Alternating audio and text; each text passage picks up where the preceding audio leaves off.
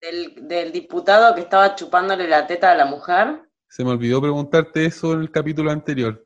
Pero te aviso que ya estamos grabando, Paola Brecharoli. ¡No! Avísenme que no estoy tocada. Hagamos la presentación. Un, dos, tres, y esto es. Te llevo para. Que me lleves el podcast que suena a los dos lados de la cordillera y hoy ya estoy con la Argentina más querida en Chile, la única, la irrepetible, la graciosísima Paula Brecharoli. Desde Buenos Aires, ¿cómo está Paula? Mi querido Luis Cruz, mi chileno favorito del otro lado de la cordillera, súper bien en los estudios de mi cocina, rodeada de mis animales domésticos, eh, listos para atacarme como siempre, eh, con un clima hostil. Regresó el invierno, nos jodieron la primavera, este fin de semana nos cagamos de frío, incluso acá. Una pena, una pena. Como usted me ve, yo estoy en la playa, con palmeras, con sol, mar azul, como dijo Marta Sánchez. Eh, me apena, Luis Cruz, que usted tiene, usted supuestamente está en una falsa playa. Para quienes no se están escuchando en Spotify, Luis Cruz en el Zoom le puso esa cosa muy triste que es el fondo. Está tan playa, Luis, que me da pena. Me da pena, qué solito está. No se tenga cuidado que no le aparezca el imbunche por ahí. No me va a aparecer el imbunche. No, me va a pedir una, una piña colada y me la voy a tomar mirando las olas del mar. Pero. Escuchando la grabación de los programas anteriores que los pueden encontrar en nuestro canal de Spotify, por supuesto. En Spotify, en YouTube y también eh, nos pueden seguir en el fanpage de Facebook. Eh, ahí subimos contenidos extra. Así que todos a suscribirse, a ponerle me gusta a los videos. oye, no fue bien con el video anterior, a la gente le gustó que hiciéramos eh, con imagen. Nos dejaron comentarios. hay gente que recordó unas tiernas vacaciones en eh, el querido país de Chile también, me han hecho comentarios. Se, le, se le acabó la playa, Luis Cruz volvió a los estudios de su living. Este, eh, sí que han recordado hermosos lugares de la chilenidad hermana. a mí me dijeron que había, había eh, comentado pocos lugares de Argentina, que estabas al debe. Que tendrías que me interrumpe todo el tiempo.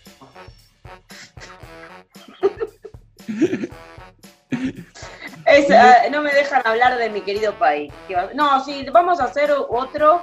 Y aparte nos pasamos, tuvimos dos, una hora entera hablando de lugares eh, así que bueno, si, les gustó nuestro programa de guías turísticos, la próxima vez le vamos a poner más onda eh, y vamos a tenerlo mejor armado con fotos atractivas y todo. Con fotos nuestras incluso. Yo creo que tendríamos que subir fotos nuestras en esos lugares que conocimos para que la gente nos crea. Ver, en la playa nudista. Ahí, ahí fue usted, yo no fui. ¿eh? Oye, ya pues, ¿de qué vamos a hablar hoy? Ay, Luis Cruz, este programa se viene cargadísimo. Le pido por favor que me revise el horario porque tengo tanto material que no sé por dónde empezar. La cosa es así, usted sabe que eh, estamos eh, en este periodo de cuarentena, las enfermedades siempre nos llevan a pensar en, ¿estamos en una realidad real?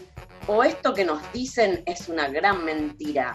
Este programa de Llevo para que me lleves, vamos a dejar en evidencia todas las conspiraciones y teorías conspirativas, porque son dos cosas distintas, muy parecidas, este, a los dos lados de la cordillera y alrededor de toda esta orbe, o eh, no alrededor, sino de un lado al otro, porque tenemos muchas cosas que decir hoy. Sí, quizás es todo una conspiración, quizás este programa mismo es una conspiración auspiciada por la CIA, por la KGB, por el Mossad. Yo creo que están todos poniendo, están todos haciendo este programa, pero no nos pusieron un, mango, por eso sale como sale. Somos parte del proyecto MK Ultra. no nos eh, pagan ni el vino. pero no nos pagan ni el vino, ese es el problema, así que eh, escuchen el programa con atención, de seguro se van a llevar más de alguna sorpresa. Vamos a hablar largo y tendido acerca de las conspiraciones. Em, estas historias que agarran, que agarran vuelo, a veces uno no sabe si son ciertas, si son falsas. Hay, eh, es curioso, hay algunas que partieron como conspiraciones y luego se comprobaron que tenían eh, asidero y otras que eh, incluso hay teorías de la conspiración que le han costado la vida a personas. Eh, y quiero partir hablando de, de la que quizás es hoy por hoy la teoría de la conspiración más popular, eh, que es la de la Tierra plana. Sí, tengo un montón de información. Yo creo que el programa este te lo va a morfar el terraplanista de punta a punta. Hablemos, de, hablemos, de, los, hablemos de los terraplanistas. Partamos por los terraplanistas, a ver. No quiero esperar ni un segundo más porque es un tema que me resulta apasionante.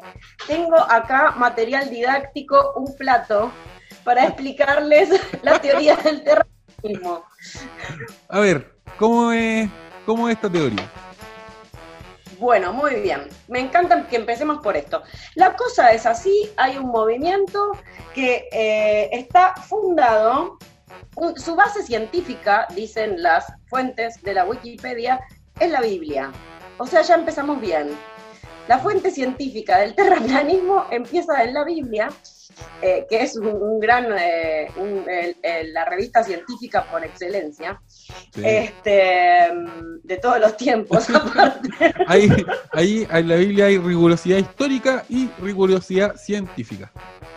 Bueno, acá no hay que joder porque hay una International Flat Earth Society que se basa en la, eh, el libro de Astronomía Cetética de Robotham, este, que es nuestra fuente fidedigna para los creyentes en esta cosa de que la Tierra es redonda. Nos han engañado eh, los griegos que hacían sus cuentas, los Ptolomeos, los navegantes, la NASA, todo pura una mentira sobre la otra como si fuera una capa de panqueques una arriba de la otra. Mentira sobre mentira. Oye, eh, recordemos que en este año se están cumpliendo 500 eh, años de esta falsa vuelta a la Tierra de la circunnavegación de Hernando de, de Magallanes, ¿no?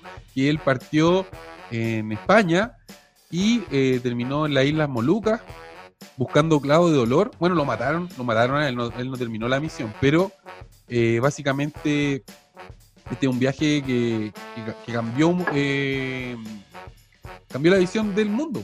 O sea, ese, ese es como una de las grandes pruebas de que la Tierra es redonda. Este es un viaje que fue como de 4 o 5 años de Hernando de Magallanes Así que recordemos eso, se están cumpliendo 500 años de esta vuelta, esta falsa vuelta al mundo en barco. Así es, me encanta porque la verdad que yo también me enrosqué con el tema de Magallanes. Yo soy re fan de Magallanes, soy magallánica, tengo la camiseta de que este, este señor partió con una cantidad de varios barcos, mucha gente, el 20 de septiembre de 1519, eh, así que fue el año pasado, desde el puerto de San Lucar de Barrameda, en, las costas de eh, Andalucía. Salieron nomás piolas. La cosa es que para, yo dije, ¿no? El tipo salió, cruzó el estrecho que le puso su nombre, que lo, tenemos acá, digamos, en nuestra Sudamérica. Lo se lo morfaron en las, en las islas Molucas, le siguió el trabajo su bien buen amigo el Mecano, que llegó con un solo barquito, tres tipos, no llegaba nadie del otro lado. La cosa es que uno dice, los tipos dieron la vuelta al mundo, salieron para un lado, llegaron por el otro al terraplanista esto le chupa bien un huevo. Entonces yo dije, señores terraplanistas, ¿cómo me explican esta gran eh, expedición? La cosa, yo vi un mapa muy lindo, eh, ¿dónde está mi plato? La cosa es que para el, terraplanismo, la tierra redondita, pero chatita. Entonces, todas las tierras del planetario están juntas. Entonces, para ellos lo que hizo Magallanes el es que dieron la vuelta, ¿sí? se pusieron a dar vuelta como unos pelotudos. Bueno, esa es una teoría. La otra teoría de los terraplanistas, para devastar la, integridad moral de mi querido Magallanes, es que es una mentira. Todas las teorías de la conspiranoia se basan en que si la cosa no te cierra, es mentira. Mentira todo. Nos dicen, es mentira. El tipo nunca dio la vuelta. Según los españoles, tienen los barcos, tienen el clavo de olor, tienen a todo, todo el registro histórico, pero al terraplanista le chupa bien un huevo, que el huevo es redondo, salvo que esté frito. Este, que también puede ser una verdad del terraplanismo, puede estar redondo, puede estar frito. Este, yo no sé si usted está de acuerdo con los terraplanistas, Cruz. Eh, no, yo no estoy de acuerdo con el terraplanismo. Yo creo que la Tierra es, redonda, es esférica. Bueno, quizás no es, quizás con lo que no estoy de acuerdo es que no es tanto una teoría de la conspiración, sino que hay científicos que dicen que esta forma, digamos, ovalada perfecta, ¿no? Esto como una, que es como una canica, como una bolita de cristal, no es tan así, que en realidad la, Tierra tiene más bien una forma como de una papa. Eh, Pero si las papas tienen todas formas distintas, Luis.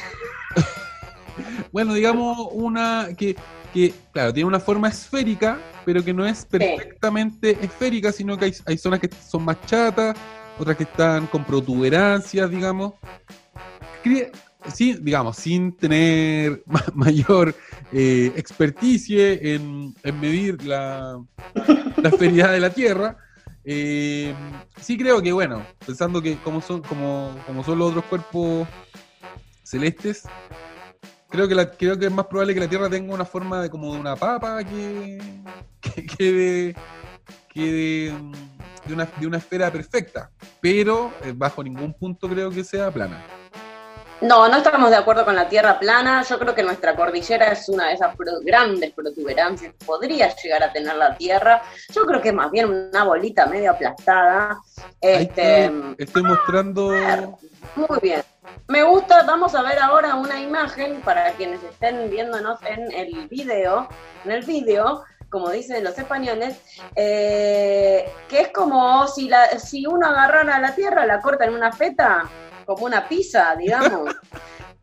Le pone en vez de queso unos, unos continentes arriba y el cielo como una, como una capita que tiene arriba y el sol sí es redondo, ¿eh? Y la luna también, le da vuelta alrededor como si fuera un disco. el sol y la luna sí. Oye, aprovechando este mapa podríamos dar el, tiempo.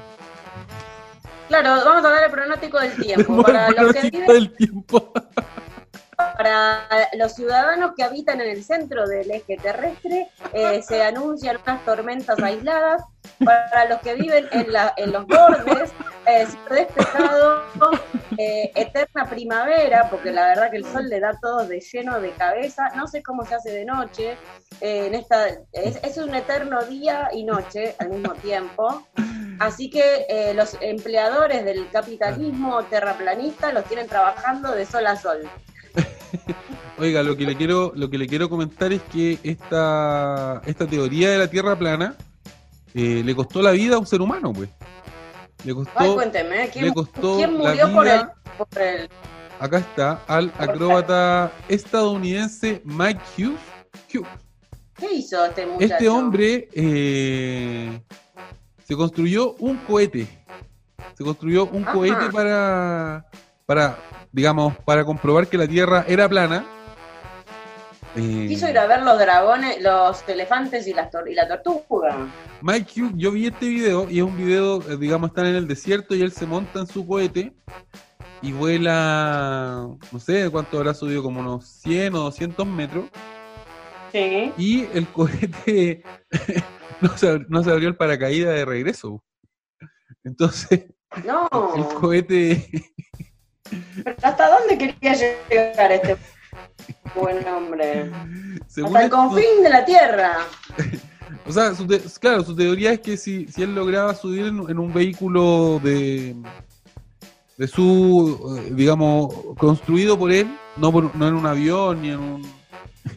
En realidad le hubiese, le hubiese salido más barato comprarse un pasaje de avión, yo creo, porque tampoco es que haya subido tanto ¿A dónde quería ir? No sabemos. se murió como un pelotudo, vamos a decirlo se murió. Sí, bueno, se murió, eh, esa es la verdad, se murió como un pelotudo, como acaba de decir la Paula, porque eh, él hizo este cohete, se subió al cohete, el cohete voló, pero eh, al volver no se abrió el, no se abrió el, paracaídas y el cohete cayó, digamos, como un cohete a tierra. Hermoso. Sí, sí. De Quedó en la historia como un, como un héroe, o como un mártir del terraplanismo. Lo recordaremos con todo cariño. Hay un tema con el terraplanismo que yo no sé bien cómo lo resuelven, el tema de cómo no se les cae el agua para abajo, pero bueno, esta gente te resuelve todo, te ponen una muralla. No, lo, que, pasa es que en la, en la orilla del, digamos, de, esta pizza, de esta pizza que es la Tierra, de esta moneda que es la Tierra, está congelado. Hay hielo. Entonces, eh, ah. por eso, por eso digamos, no se escurre el agua. Ok, que no venga un poco de calor porque nos quedamos sin, nada de agua acá. ¿Sabes qué? Es curioso, hablando de, lo, hablando de los terraplanistas. Eh... Tienen que estar muy preocupados por la capa de ozono, entonces, pues se llegan a derretir el, bordecito y, y nos quedamos sin agua. Lo que te quiero contar es que yo la, primera vez que tuve, que escuché esta teoría fue en la televisión chilena, en, en un canal que es La Red, y ahí tenían a un, un arquitecto, a un arquitecto que eres profesor en la Universidad Católica de Chile, eh, digamos, eh, una universidad importante acá, es la segunda más importante después de la Universidad de Chile. Eh, y este tipo se había convertido al terraplanismo y él estaba, en el fondo lo invitaron para que eh, contara cuál era su, su verdad, digamos, cuál era la verdad del terraplanismo y hablaba de una serie de experimentos, hablaba de una serie de, mm, eh, de comprobaciones que, que, él había hecho eh, y que le demostraban que la Tierra era plana y que no era, no era redonda. Y claro, cuando yo lo vi, me llamó la atención porque evidentemente un, un académico de una universidad importante, uno dice, bueno, en realidad si, un tipo de estas características está diciendo esto, digamos, por algún motivo lo está diciendo. Y ahí yo me metí a buscar información acerca del terraplanismo y claro, mi conclusión es que probablemente el profesor de arquitectura eh, algo le pasó en su, en su cabecita eh, y en realidad quizás está, se metió en, una secta terraplanista, la verdad es que no lo sé pero pero después de, buscar sobre el tema, informarme, de ver varios videos de terraplanismo, ciertamente em, la teoría de, estos, de estas personas no se sostiene por ningún lado. De hecho, hay un video en internet que es interesante, que los mismos terraplanistas haciendo esta suerte de experimento para, para probar que la Tierra eh, es plana, eh, comprueban que la Tierra es redonda. Eso eh, búsquenlo en, en, YouTube. Lo no, voy a, qué hermoso. Sí, lo voy a, lo voy a buscar porque es un video muy bueno donde, donde con un láser, claro, los tipos lo que hacen es que ponen con un láser tienen que apuntar, no sé, como a 50 kilómetros o algo así. Y si la Tierra fuera plana, se supone que el punto del láser debería llegar, eh, no sé, como a un espejo que tienen directamente. Y si la Tierra es redonda, debería haber una, desviación de este haz de luz de 5 metros, por ejemplo. Y en el video están haciendo este experimento y, efectivamente el láser tiene una variación de 5 metros. Entonces es un fracaso el experimento, comienzan a, echarle la culpa al láser, que es un láser de mala calidad, que tienen que probar con un láser más potente. Pero lo voy a buscar porque es muy divertido. Me, me encanta. Yo creo que en realidad los chinos no quieren, se quieren separar de la Tierra, la van a cortar al medio y ahí ya van a ver cómo era plana. En esta misma línea, Luis, tengo otra teoría maravillosa. A ¿eh? ver, a ver, a ver. Me encantó, porque no solo hay gente que cree que la Tierra es plana, con todo respeto a los terraplanistas, por supuesto, sino que hay otra gente que cree en que la Tierra es hueca. Ah, Tierra esférica. y esto es, muy interesante, son los, los huequistas, no, no me acuerdo cómo se llama, eh, terrahuequistas, este, que para mí que los 33 mineros estaban buscando el agujero para entrar. Porque parece que adentro de la Tierra hay como otro universo, otra, otros habitantes que se la pasan súper bien, está calentito, hay como una luz que les da calor, les da comida, la pasan joya.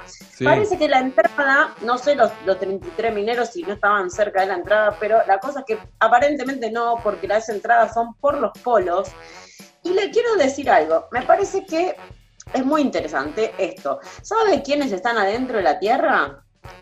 Eh, unos No. seres, pero Los mineros, digamos. gente. Los 33 mineros casi, casi entran, casi entran. Los sacaron, los sacaron antes de que puedan entrar. Eh, ¿Quién está? adentro del, del fondo de la Tierra están vikingos perdidos Oh, y nazis.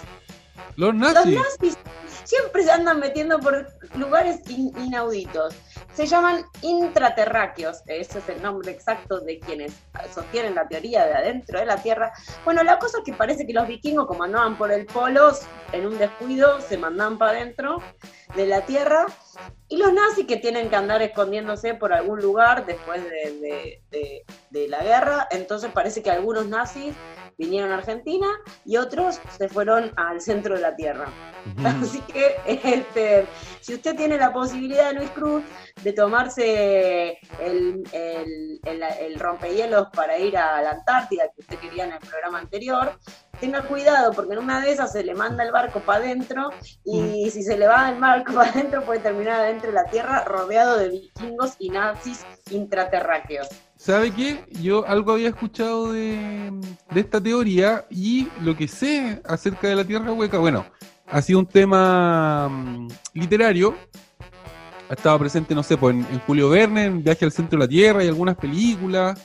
Eh, Edgar Allan Poe también. eh, tiene, tiene un cuento, o sea, un- en la, narración de Arthur Gordon Pym también aparece como esta idea de que la Tierra es hueca, pero lo que yo escuché eh, es que un, un militar estadounidense en una misión en el año 50 y algo, por ahí, 47, ahora lo estoy viendo, Richard Byrd se llama este, este piloto, un piloto gringo estaban eh, investigando la Antártida, la estaban mapeando, y en algún punto este hombre encuentra un- una zona de la Antártida que no estaba con hielo, sino que Ah. habían palmeras, había un clima medio tropical, y ahí era donde estaba esta entrada a, a ¿cómo se llama? Al, al centro de la Tierra. Eh, Me encantó. a mí, de, de verdad que eh, como tema literario me parece que es mucho más interesante que, que la Tierra plana, digamos. Me, se- me resulta mucho más sugerente esta idea de que pudiésemos estar viviendo en la cáscara de- del planeta y que si en el, que en el fondo hu- hubiese, hubiese gente, digamos, viviendo dentro de, del manto que cubre la Tierra. Me parece que sería genial. Creo que también hay una película, parece que es, es así que se llama Elysium. Pero la, que, la película que sí les, les quiero te quiero recomendar a ti y le quiero recomendar a todos nuestros auditores que Pensé- vale mucho, mucho Pensé la que pena. me ibas a decir la de Stallone, que se mete en el túnel. pues, no, no, no, no, no. No, le voy a, le quiero, esta película vale la pena. eh, habla de esto, del, del- de un viaje al centro de, no al centro, sino son un, es un grupo de mujeres que se meten en una, en una cueva. Me gusta, feminismo eh, intraterráqueo. se A llama, se llama El Descenso. Y me gustó, Ah, la, la. esta película la voy a recomendar porque me gustó mucho. Voy a buscar aquí una, una foto decente. Búsquela porque de verdad vale, vale mucho la pena. Está. Es una película de terror bien interesante, como eh, sorprende. No, que- no, no sé si, que- no sé si quiero dar tanto spoiler, pero eh, estas mujeres en este viaje al, a lo profundo no pueden salir de esta cueva. Sí. Eh, Ahí limbunche, pero se hacían comienzan a- pasar cosas bien, bien raras. A ver, la voy a. Yo creo que el limbunche por ahí viene de, de la, la Esta es la película. Esta es la película. El descenso. Bueno, a ver ya, el, a ver el dibujo, el- bueno, el afiche está un poco, da, da miedo. Mira lo que dice acá. miedo. el mejor Dice- thriller de horror, de horror desde Alien. No, sí, es una Muy buena bien, película. sí. Le estoy dando un buen Eh, dato. Luis Cruz está, está mostrando ahora el afiche y está leyendo en inglés muy bien. Eh, se llama como El Descenso, parece. Y Sí, y dice, abajo, di- abajo dice: eh, grita con tu último aliento. hasta tu último aliento. Eh, yo creo que está el imbunche ahí, alta brujería. Yo no me meto ni loca. En Vean, no, pero vean, vean esta película, es buena. El descenso es una buena película.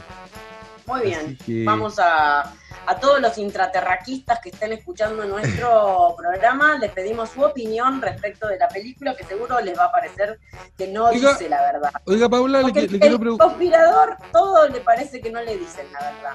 Tengo una, tengo una curiosidad.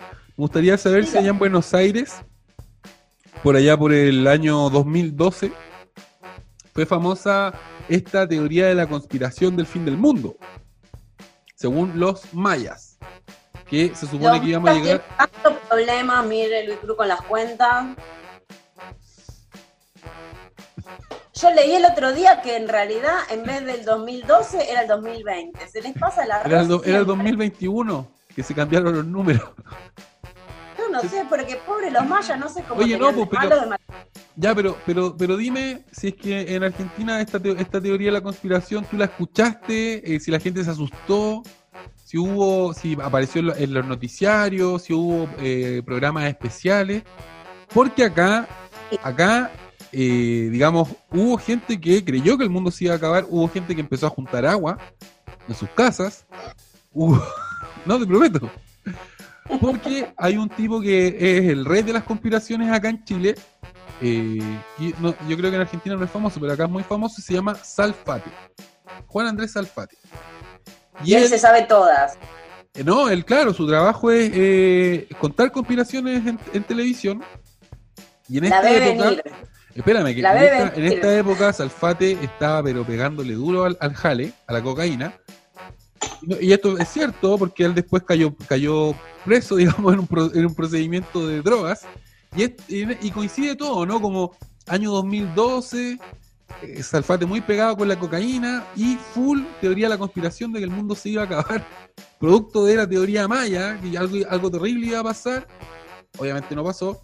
Eh, y después Salfate cayó en desgracia, si se le vino el apocalipsis, porque lo pillaron comprando cocaína en su auto y se llevaron preso al dealer. Él tuvo que salir a dar explicaciones en televisión. Entiendo que hizo un proceso de rehabilitación. Salfate, además de ser un experto en conspiraciones, eh, es un divulgador de, cine, comentarista de cine eh, busquen videos de él en, internet. Bueno, ahora se supone que él predijo el coronavirus. Hay un video también por ahí donde habla de, en 2015 creo, habla de que, puede eh, venir un virus, un coronavirus, eh, que deje la embarrada. Así que este Salfate fue uno de los grandes. Espérate, pero había que mi mamá tenía miedo y yo de verdad me dio mucha rabia porque obviamente yo sabía que esto era no tenía ningún sustento pero hubo gente que se lo tomó muy en serio, la idea de, que el mundo se iba a acabar el 21 de diciembre de 2012 acá en Chile. Lo interesante es que no se acabó y después los mismos noticiarios que hicieron estos programas eh, asustando a la gente, fueron a buscar a esta misma gente para ridiculizarla, ¿no? Entonces al, día 22 iban a la casa y mostraban, no sé, para el tipo que había juntado X litros de agua eh, y obviamente con cizaña le decían, oye, pero no, el mundo no se acabó, eh, sigue acá. Y... ¿Dónde están tus mayas ahora? ¿Dónde están tus mayas? ¿Dónde no se ha acabado el mundo? Claro. Eh, pero acá en Chile fue, fue, fue algo que yo diría que provocó una psicosis colectiva. O sea, ese día, el, el, 21 de diciembre, sí hubo gente que de verdad pensaba que el mundo se iba a acabar. Y en Argentina fue así en Buenos Aires. Sí, sí, sí, sí, fue ¿Ah, bastante famoso el día del fin del mundo maya. Ah, sí. Eh, eh, yo, recuerdo también eh, mucho el, día del milenio, el día que empezaba el año 2000, también el Two Way to Ah, verdad, verdad. Que se venía, era el apocalipsis de las computadoras. Entonces, si las computadoras morían, íbamos a morir todos, o por lo menos todo nuestro dinero del banco iba a desaparecer. Cosas así, como que era un Oye, pero espérate, económico. Ojo, ojo, ojo, ojo. Quiero, ahí también quiero hacer la, apreciación de que esa teoría de la conspiración, que no, que no ocurrió, no, no, se acabó, digamos, no, no colapsó el sistema informático global, pero sí tenía una, una base de realidad. Y es que los computadores de los bancos, los computadores de, digamos, de los servicios financieros, los habían programado con unos, con unos sistemas muy antiguos de programación. Creo que es COBOL el, sistema con, lo que, con el que lo programaron. y había muy pocos programadores capaces de eh, hacer la pega. Entonces, el problema que tenían es que, claro, si no, si no lograban parchar, digamos, el, los sistemas operativos de los bancos, podía pasar esto de que, de que colapsara todo todas las páginas web de los bancos y uno no, uno no, iba a poder ver su, cuenta bancaria. Eh, pero lograron reclutar suficiente gente para generar un parche, el parche del día del fin del mundo se llama. Yo vi esa historia, eh, digamos, la vi en un medio serio, la, leí en el New York Times o no sé, y te, te comento que estos programadores que eh, dominan este lenguaje de programación, que es el COBOL, si no me equivoco, en Estados Unidos les pagan pero una cantidad de plata increíble. Les pagan, no sé, como 90 mil dólares al año. 90 mil dólares son... Bueno, son 90 mil dólares al, mes. No, sé, es mucha plata, ¿no? Mucho dinero, mucho dinero. Les pagan mucha, mucha, mucha, plata porque eh, muy poca gente conoce, conoce este lenguaje de programación y esa era la causa eh, real, digamos, detrás de esta idea del fin del mundo en el 2000. Así es. Sí, sí, sí, sí, sí. Tenía una base realista. pero bueno, la gente, la gente que quiere, la gente pide como loca eh, apocalipsis. La gente pide apocalipsis. este, y bueno, en ese es verdad, había un tema, un tema concreto, pero la verdad es que por las dudas se venía el fin del mundo. Eh, por si la mosca. por si la mosca. Igual siempre hay complots. Para mí que los que manejan ese sistema deben ser los Illuminatis. Eh, oh, una, linda, una linda secta que viene del masonerismo antiguo, este, que supuestamente controla el mundo y se viene el nuevo orden mundial. Eh, eh, y ellos van a seguir dirigiendo, porque supuestamente ya están dirigiendo el mundo. Yo no sé por qué no hacen algo mejor, pero la cosa es que los Illuminati dicen que ellos manejan el mundo. O ellos, porque hay dos, hay dos caminos en esta historia o son los Illuminati o son los reptilianos. ¡Uh! Los reptilianos. Oiga, cuando usted me dice reptilianos, a mí se me eriza la piel. ¿Por qué? ¿Sabe por qué? Porque acá en Chile, en los oscuros años 80, eh, en televisión pasaba una serie no me acuerdo cómo se llama esta serie, pero era una, serie donde llegaban unos extraterrestres a la Tierra. Y estos extraterrestres tenían, digamos, pinta humana, tenían como, eran como seres humanos, pero había un capítulo donde a uno de estos extraterrestres se le mm, se hacía una herida en la piel. Y debajo había un reptiliano. Y después lo mostraban comiéndose un ratón blanco. Mira, esto yo lo tengo que haber visto con 4 o 5 años y me dejó tan traumado que me acuerdo hasta el día de hoy. Entonces cuando, cuando ahora aparecen los, los reptilianos, eh, me, hace, me hace resonancia a esos recuerdos de niños, a esta serie de televisión, eh, donde aparecían reptilianos.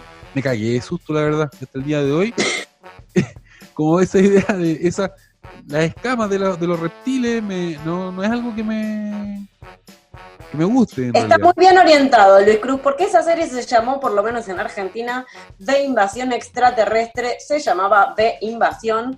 Eh, hay toda una generación que no ha podido dormir con esa serie. Y la verdad es que la teoría de los reptilianos es exactamente así. Son seres extraterrestres con forma humana que han venido a dominar este mundo. Otra vez no sabemos para qué y por qué no lo hacen mejor. Este, nos dominan, pero no, pero no hacen nada.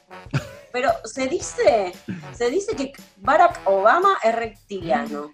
Hay unos videos. Así que no sé yo si lo han visto comerse un ratoncito o qué, pero la cosa es que la teoría es que Barack Obama es de los reptilianos y hay muchos reptilianos. La reina, la reina Isabel también sería una reptiliana, yo escucho. Toda la familia. toda la familia de la casa real. No, son medio reptilianas. Pero la cosa me parece que hay una pica tremenda entre los reptilianos y los Illuminati de los que nosotros no sabemos nada.